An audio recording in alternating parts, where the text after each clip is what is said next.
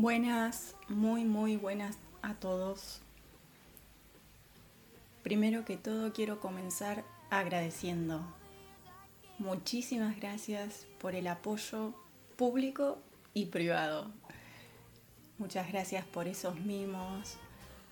Se siente un cariño en el alma sabiendo que están ahí de ese lado apoyando y que les guste y animándome a seguir Así que desde ya, muchísimas gracias. En el episodio anterior habíamos tratado cómo seguir adelante ante un desafío que te pone la vida. Y en este nuevo episodio vamos a ver cómo seguir adelante siendo nosotros mismos, siendo quienes somos, impulsándonos a seguir desde nuestra esencia Así que los dejo, espero que les guste. Un beso grande a todos. También esperando que se prendan, que se suscriban, like, compartir, todo eso. y en Instagram me encuentran como G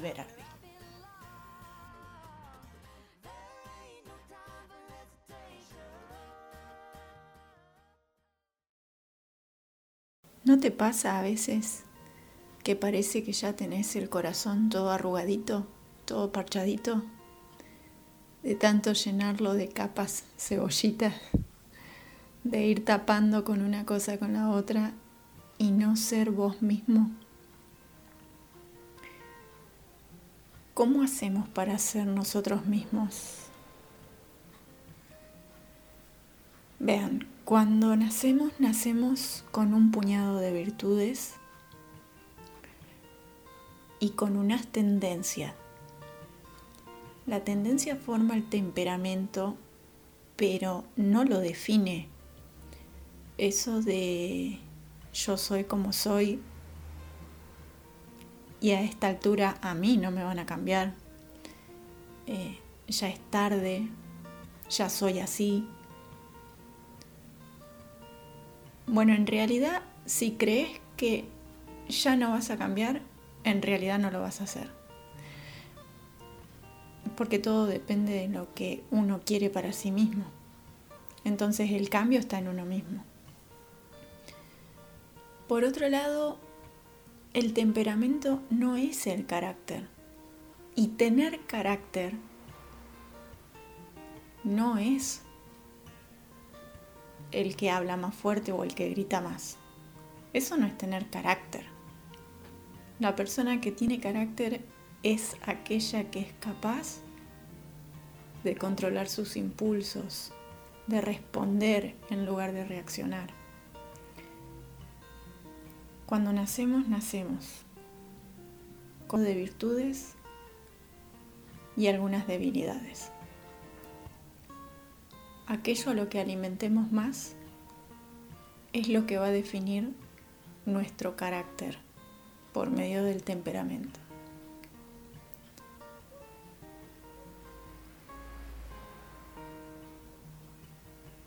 Y lo que se resiste, persiste.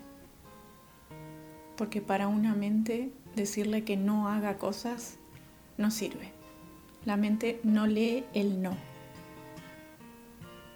Hay una belleza encerrada en todas las personas que es justamente ese puñado de virtudes con el que ya venimos de fábrica. ¿Y qué pasa? Que siendo nosotros mismos es la manera de explorarlas y de explotarlas. ¿Qué pasa con las personas? Crecen aumentando la debilidad, esto es un poco cómo crecemos y en qué ambiente crecemos, en qué entorno y qué nos cuentan de chiquitos. Teniendo en cuenta y a ciencia cierta que todo lo que le digamos a un niño se convierte en un espejo para él. Basta con decirle que es un inútil, que no sirve para nada, que nunca va a lograr nada en la vida, que no sabe nada, que lo que dice no sirve. hay que tener por seguro que esa criatura crece siendo totalmente una persona débil, insegura de sí misma y lamentablemente inútil. Que le ponemos a un niño por delante haciéndole creer que a lo mejor es un vago, porque lo que nosotros consideremos normal al enseñarle son nuestros estándares, son nuestro aprendizaje, que no necesariamente tiene que ser el del niño. Impulsar así a una criatura es ponerle un espejo. No va a saber hacer otra cosa. Entonces hablaba de la belleza encerrada en cada persona. ¿Qué pasaría si el espejo que le devolvemos a la otra persona, lo que está viendo en ese espejo son sus propias virtudes? Son ese puñadito que tiene que germinar y rasgar la semilla a base de dolor, sufrimiento, aprendizaje para convertirse en un fruto. ¿Qué pasaría si a cada persona le mostramos su verdadera belleza, sus virtudes, y el día de mañana es capaz de convertirse en lo que siembra, en un fruto? Esa belleza está encerrada en cada uno de nosotros. Y a veces no podemos entender las actitudes de algunas personas de cómo se manejan en la vida. No logramos entender con cabeza humana. Pero hasta en ellas hay una belleza encerrada que nos germinó, o poca, o poco, o nada. Por eso preguntaba si a veces no estamos hartos de estar hartos ya. Y esa es la manera de tocar fondo y empezar. Siempre se puede empezar. Siempre. No hay ninguna justificación científica que diga que una persona a tal edad está determinada. Siempre se puede comenzar. Porque el carácter es formado por un conjunto de virtudes, más debilidades, más fortalezas. Por eso si esos hábitos se cambian, siempre se puede cambiar. El que te dice que no puedes porque no quiere. Ojalá todos podamos ver la belleza encerrada en cada uno porque nos convertimos en espejos de los demás. Eso que no te puedes perdonar a vos mismo, alguien te lo está mostrando. Hay alguien a quien no podés perdonar por nada del mundo, porque crees que te hizo daño. Tenés la sensación, el pensamiento de que es culpa de otro. Por eso es que a veces uno tiene que estar bien para cumplir con las expectativas de los demás. Uno tiene que ser como los demás quieren que seamos para que estén bien. Es decir, no estés mal, porque si estás mal me siento mal. Me haces sentir mal. Vos tenés que estar bien. Esa necesidad no es la de uno mismo, esa necesidad es la de otro porque uno cuando se muestra como tal cual es, se muestra desnudo ante la vida, se muestra desnudo ante los demás. Esto es lo que hay, esto es lo que soy. Aceptame si querés. Primero me acepto yo mismo porque primero me quiero yo mismo. Es la mejor manera de darle a los demás y de darse a los demás. ¿Alguien se imagina a Leonardo da Vinci diciéndole a Miguel Ángel, che, ¿sabes qué? El protagonismo, quédate con lo del arte, vos exitoso, esto la verdad que no es para mí, no tengo suerte, voy de lugar en lugar, de ciudad en ciudad, de fracaso en fracaso, para colmo soy un hijo ilegítimo, tengo trastorno de TDA, soy bipolar, tengo una elección sexual que no me favorece porque acá en el renacimiento no, ni se menciona, para eso me hago célibe. Y con todas estas debilidades que tengo, a la única conclusión con la que puedo llegar es que no tengo suerte, esto no es para mí, no hay nada que hacer. Ya está. Seguí vos por ese camino, yo estoy deprimido, no pinto más. Si hay algo que hace la determinación, el empuje y el propósito, es intentar lo imposible hasta que se haga posible. Y estamos hablando de Leonardo da Vinci, no solamente pintor, pintor, escultor, arquitecto, investigador, científico, ingeniero. Tomar ese puñado de virtudes que traemos de fábrica, porque de alguna manera llegó a ser lo que fue, y fue contando cada fracaso hasta convertirlo en éxito. Si tenemos en cuenta nuestra conducta, ya desde Aristóteles se habla de la conducta, de la forma de actuar en el momento correcto, en el momento oportuno. Si tenemos en cuenta que vamos a tener emociones, sí, es una reacción física, una reacción química que pone al cuerpo de determinada manera. No se puede evitar y no se trata de aprender a evitar las emociones. No podemos enseñarle a nuestros hijos o a nuestro futuro que aprendan cómo evitar las emociones para nada, hay que enseñarles a trabajarlas, a gestionarlas, a que sepan que el miedo para qué les puede servir, a que sepan que la tristeza la pueden pasar, que eso los transforme en un futuro, en personas fuertes, en personas flexibles, que se adapten a los cambios que son necesarios, pero a fuerza de empuje, determinación y un propósito es que nos movemos. Y nuestra manera de ser y estar en el mundo es como, a ver, todo se pone en movimiento a partir de nosotros. Es como cuando querés tirar una tosquita a un lago, a un estanque, y querés hacer sapito. Cada vez que esa tosquita toca el agua genera un movimiento. Ese movimiento no es... Eh, algo sencillo, pone en movimiento todo un entorno, nuestra forma de ser y estar en el mundo. Por eso hablamos de ser auténticos, de ser nosotros mismos, que ese sea nuestro motor y no tener que taparlo para conformar a otras personas. Somos como somos. Y esto no se trata de gente que quiere salir del closet. Ah, ah.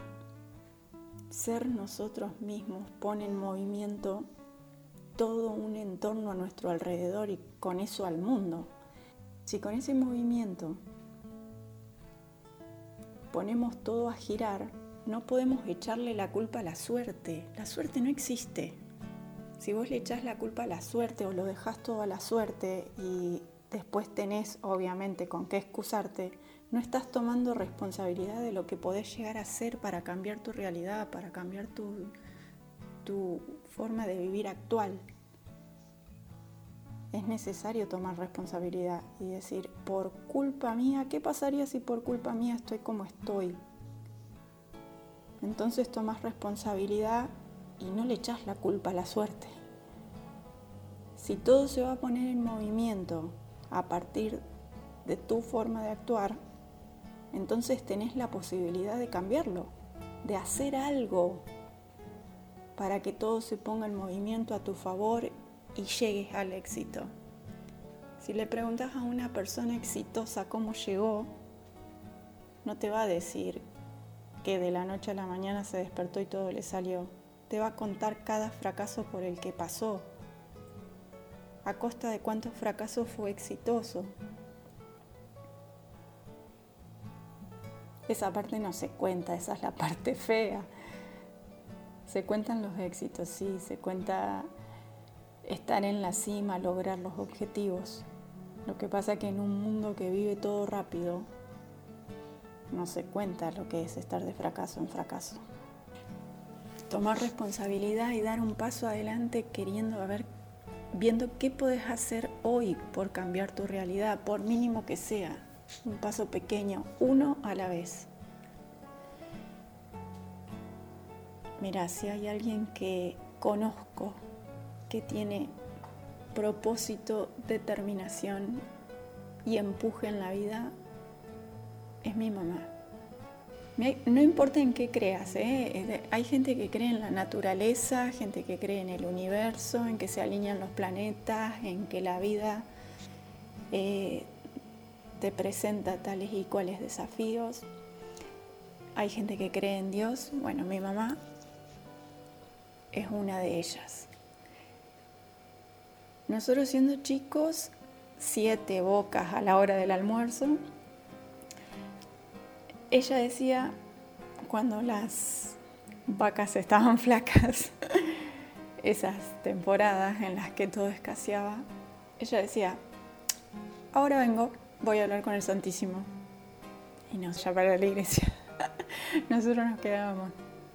Yo no sé qué hacía en el Santísimo. Yo siempre estuve convencidísima de que tiene el teléfono de Dios. Al día de hoy se actualizó y tiene el wifi de todo el cielo.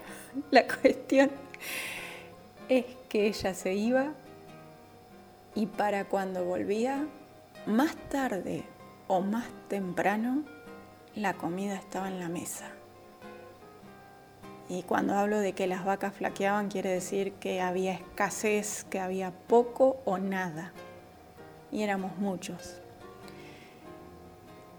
No me preguntes cómo, pero de alguna manera ese paso que ella daba con que todo se iba a mejorar, todo iba a cambiar, era como un paso en adelante, en fe, y de decir, hago algo por mejorar mi realidad. Yo no sé precisamente qué hacía, pero al rato nosotros teníamos de comer. Y así miles de historias. No hace falta especificar en qué crees, pero lo que sí es que lo que crees, creas. Ese famoso movimiento del estanque que genera una piedrita cuando vos la tirás. Todo un entorno, todo un mundo se pone en movimiento a partir de de tu acción. Y como dice Sócrates, yo no puedo enseñarle nada a nadie, yo solo puedo hacerlos pensar. Ese, ese pequeño salto de fe, voto de confianza, lo hacemos desde que somos peques. ¿eh? Si no, de ninguna manera hubiéramos pasado de gatear a caminar. En algún sentido, nos aferramos a que todo va a salir bien, de última más del piso no pasamos. Entonces, si tenemos en cuenta que las palabras crean realidades, utilicemos palabras para ayudarnos a conocernos a nosotros mismos y las mejores son quién soy. Para en base a eso dar ese voto de confianza, lograr metas, proponernos algo y poder llegar a cumplirlo básicamente. Las palabras abren cajones emocionales en cada uno de nosotros. Entonces evitar el caer en el no puedo, porque ya estás condicionado de esa manera. A nosotros hay un mecanismo en el que caemos continuamente y es en el automatismo. Y para poner un ejemplo fácil y que nos pasa todo el tiempo es, te levantás, vas hasta la cocina y cuando llegaste no te acordás a qué ibas. Eso se llama andar en piloto automático. Y lo que ocurre a nivel orgánico es muy sencillo es como una tecla en el cerebro en donde si está activada la red neuronal por defecto, que es cuando vamos en piloto automático, y no es que tenga algo de malo, sino que en su justa medida es habitual. Se sabe que el 47% del tiempo la persona solo presta atención. Y ahí es cuando está activada la red ejecutiva central. Si la tecla está de un lado, no puede estar del otro. Es decir, o estamos en piloto automático o estamos prestando atención. Caer en, el automatismo, en el hábito que no nos asegura la meta es súper común. Y es muy difícil salir de ahí, porque uno se cierra en el no puedo y es un pensamiento en bucle del que cuesta mucho salir. Es difícil, es un trabajo, es un trabajo con propósito, empuje, que llamamos fuerza de voluntad, que nos sirve para de alguna manera no tirar la toalla, seguir adelante y lograr nuestras metas. Bueno, y para terminar, ¿cómo seguir adelante en el amor? Amor de familia, amor de pareja, amor de amistad. El amor es una ley universal. Todos la conocen. No importa de qué color somos, qué idioma hablamos, de dónde venimos, a dónde vamos. Todos entienden el amor. ¿Y cómo con respecto al amor? ¿Por qué cuando estamos conociendo a alguien por primera vez nos volvemos princesas y princesos? Es que en realidad le mostramos cómo nos gustaría ser, cómo nos gustaría que nos vean. Ponemos un montón de frentes antes de que venga lo que somos. Y es que en realidad mostrarnos como somos, que somos auténticos, que somos legítimos, que eso es todo lo que hay. Esto es todo y se lo mostramos a la persona. Y a veces esas princesas con el tiempo termina siendo aquella sirena que nos atrapó con su canto para arrastrarnos al fondo del mar y ese príncipe azul y perfecto termina siendo más bien un pirata del Caribe. Y un montón de veces me han dicho, es que estaba conociendo a esta persona y era perfecta, no sé qué le pasó, con el tiempo cambió. Ah, ah, no, Nes, no cambió ya era así. Lo que pasa es que se le fueron cayendo las capas cebollitas y quedó lo que es en realidad. Mostrémonos cómo somos en realidad. Que la otra persona conozca el ser en su esencia. Y ahí es cuando luego creemos que encontramos a la persona perfecta. La que nos escucha, la que nos apoya en lo que hacemos, la que sabe cómo somos y le gusta, es que en realidad le estamos mostrando todo desde el principio. Y eso nos convierte en ver reflejado en la otra persona ese espejo. En ese espejo vemos la mejor versión de nosotros mismos. Y ahí es donde creemos estoy con la persona correcta por todo esto. Es que en realidad estamos siendo auténticos, estamos siendo nosotros mismos. Esto es lo que soy. Tengamos en cuenta que tanta perfección no existe. Entonces eso de encontrar la persona perfecta y mucho más con la primera impresión no existe. Si mostramos nuestra miseria a tiempo, la persona ya sabe con qué se va a encontrar, ahora y siempre. Lo mismo pasa en la familia y lo mismo pasa en las amistades. Más de una vez te dicen, ah, no, pensé que eras así, te creía tal cosa.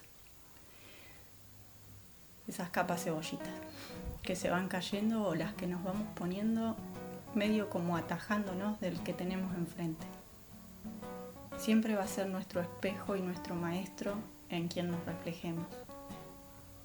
Vamos a ver lo mejor de nosotros y lo peor en otras personas. Mucho más si no lo queremos ver nosotros mismos. Si no miramos para adentro, lo vamos a ver en otras personas reflejado.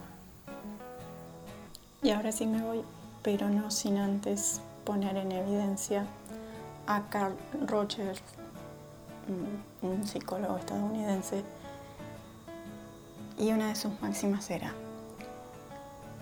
cada persona que descubre que, que es amada por cómo es y no por lo que pretende ser, sentirá que merece respeto y amor.